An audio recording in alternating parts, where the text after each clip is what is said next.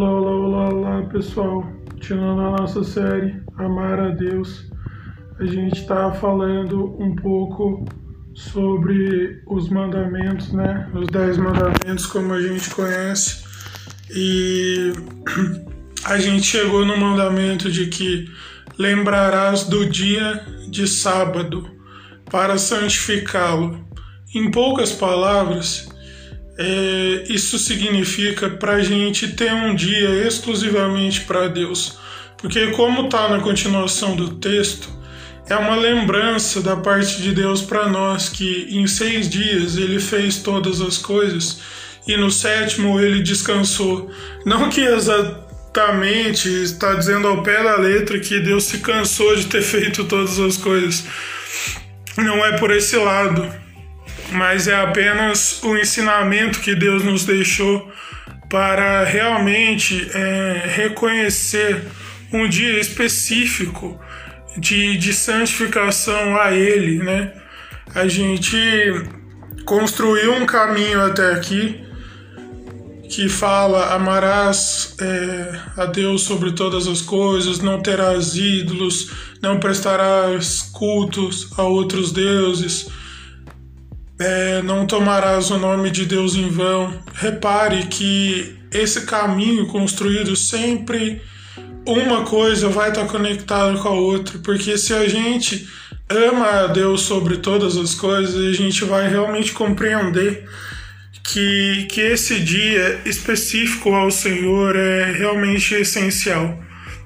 Sabe, muitas vezes nós nos empolgamos com uma viagem com a sexta-feira, porque apareceu um trabalho novo e a gente realmente estava precisando.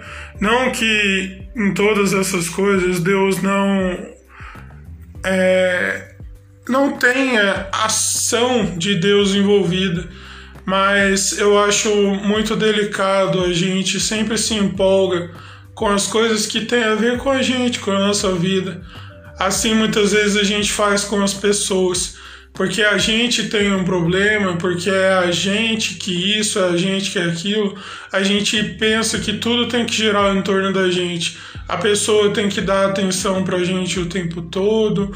Não tô falando aqui no sentido de, de pessoas egoístas que não dão suporte. Eu tô falando sim no sentido de que a gente, quando a gente tá com problema, a gente acha que tudo tem que girar em torno da gente ah, se a gente está com problema, é, é, Deus não está vendo, Deus não está nem aí, sabe? E isso é muito complicado, porque, como, como eu comentei, é, o mandamento falando a respeito da criação das coisas em seis dias, isso, isso nos mostra que que todas as coisas foram criadas por Deus, para Deus e, e retornam para Ele, né? E, e quando a gente quando a gente está com um problema, a gente arruma tempo de pedir o socorro de Deus, né? Mas quando a, as coisas estão tudo bem do jeito que a gente quer, a gente esquece de Deus, a gente entra é, numa religiosidade, né? A gente acha que, que tá cumprindo o que a Bíblia diz, mas a gente já entrou no piloto automático ali, né? Não, não tá fazendo de todo o coração. É, infelizmente, eu sei que esse tipo de série de amar a Deus não faz muito sucesso nos nossos dias de hoje. Mesmo sendo de acordo com o que está na Bíblia, nos alertando, nos, nos exortando, nos encorajando a realmente sempre nos, nos entregarmos a Deus, nos consagrarmos a Deus. Hoje em dia isso não faz sucesso, porque o que, que mais faz sucesso hoje em dia? É simplesmente é, virou um, um, mercado religioso, né? As igrejas fazem eventos para atrair as pessoas e com a desculpa de que é o culto disso, o culto daquilo, mas o culto realmente não está sendo a Deus, realmente aquele dia, aquele momento não está sendo tirado é, para colocar Deus onde ele sempre tem que estar em nossas vidas, que é no, no trono, no controle de nossas vidas. Muitas vezes essas desculpas esfarrapadas de culto da vitória, culto disso, culto daquilo, ah, campanha disso, campanha daquilo, isso é muito complicado. Porque coloca a gente no centro, coloca o nosso ego, a gente é, só faz aquilo porque, não, porque se eu fizer isso, aí Deus vai me dar, mas a gente não dá a glória para Deus, a gente pega a glória para a gente mesmo, né? Mas a Bíblia diz que é, façam o que fizerem, façam tudo para a glória de Deus. Em nenhum momento está escrito que a gente tem que fazer para a nossa glória. E, e esse mandamento, eu penso que é um dos que mais nos confronta. Não afronta, mas confronta, porque quando o mandamento diz lembrar do dia de sábado, não é literalmente é, do dia de sábado é, é, literalmente, como eu disse, mas é o dia para o Senhor, entende? O dia realmente entregue a Ele.